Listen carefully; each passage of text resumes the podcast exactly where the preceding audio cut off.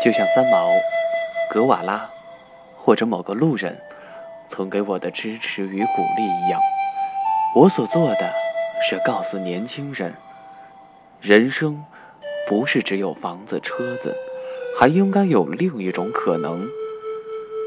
你未必要成为职业旅行者，但只要还有梦想，肯为此坚持、为此努力。就一定会在自己的天空中看到彩虹。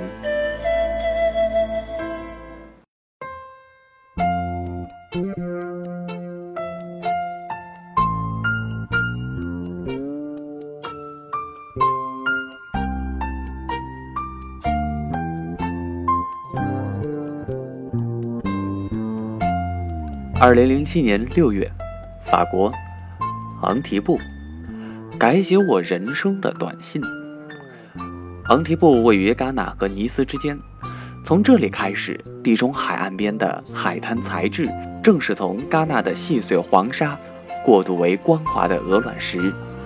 昂提布老城已有千年历史，各式各样的老房沿着岸边崎岖的道路，或者蜿蜒，或者错落。老城内的古董市场能淘到许多的宝贝。比如无名氏的画作、瓷碟、瓷碗、单筒望远镜等。如果有耐心和店主讨价还价，有的东西能便宜到一欧元一件。古董市场旁边的农贸集市内有最新鲜的水果、蔬菜、海鱼等售卖。最喜欢法国的大樱桃，个个硕大嫣红，咬出的汁水能把心皮都浸润。每年旅游旺季，昂提布当地人大多数选择外出度假，而把空出来的老房租给慕名而来的游客。当然，如果是超级富豪，也就不用临时租房。一些大牌明星，像贝克汉姆、汤姆·克鲁斯、斯皮尔伯格，都在小城附近拥有自己的私人别墅。毕竟，在这安静的小城里。既能享受悠闲时光，还能免去戛纳尼斯们的喧嚣。后来，明星们在此安家的消息不胫而走，连当地旅游局都以此为噱头招揽游客。于是，兴许能和明星们在街头不期而遇，就成了许多追星族奔赴昂提布的主要理由。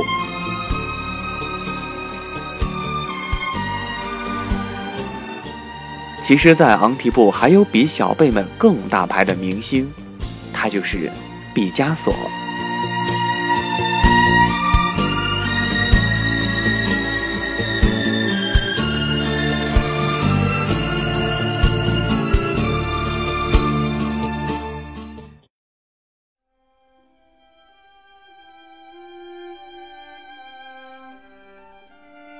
毕加索曾在昂提布的城堡里居住了很长时间，后来城堡干脆被改建成为毕加索博物馆，展出他在此地创作的五十多幅作品。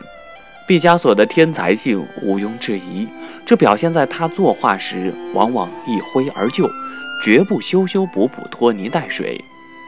他的画风受到塞尚印象主义影响。同时融合埃及壁画中重要部位突出的原则，逐渐形成了自己的立体风格。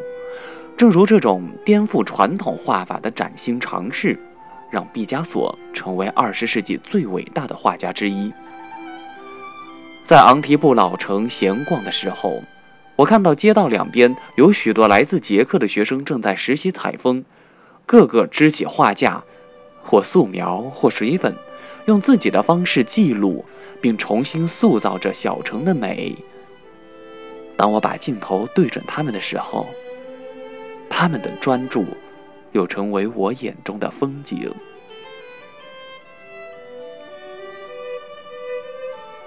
此时，身边那些开得招摇的鲜花正笑得灿烂。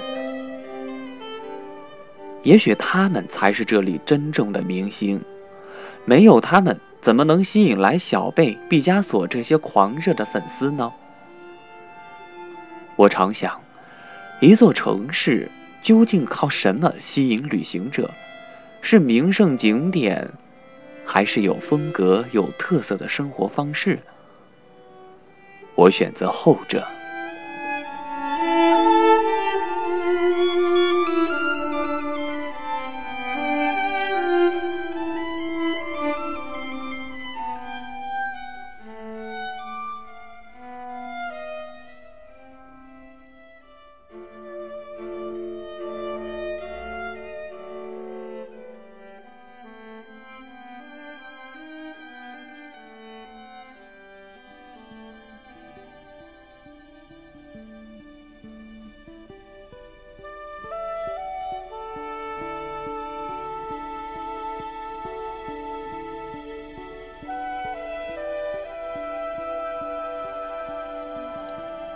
二零零六年年底，我把手机号码从神州行换成全球通，之前那个号基本不用了。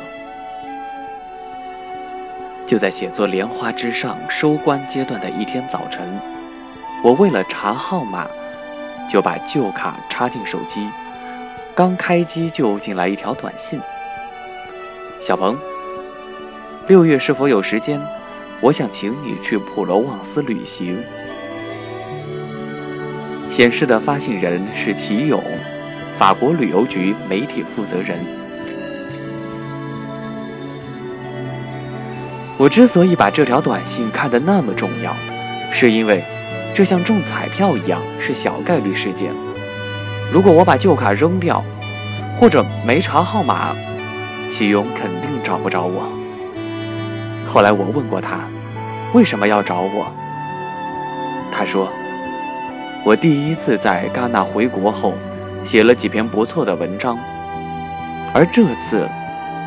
他的御用撰稿人有事情去不了了，他就想到了我。但如果联系不上的话，他还有别的选择。这条短信的另一个意义在于，它打开了我的思路。原来，除了自己花钱旅行之外，还有一条和各个国家旅游局合作的道路。不过，这也与时代背景有关。随着中国国力的增强，越来越多的国外旅游局把目光投向中国这片沃土。现在回头再看，正是那次普罗旺斯之行，为我后来成为职业旅行者奠定了坚实的基础。二零零七年六月初，我终于完成《莲花之上》全部初稿的写作。对我而言，印度。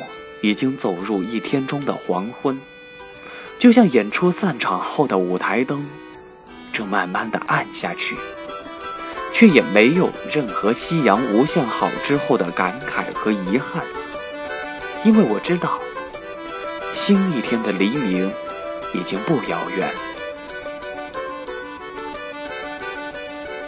时隔两年，我再一次回到欧洲，这一次。我没有印着 CCTV 的名片，而名片上唯一的 title 是自由撰稿人。我只代表我自己。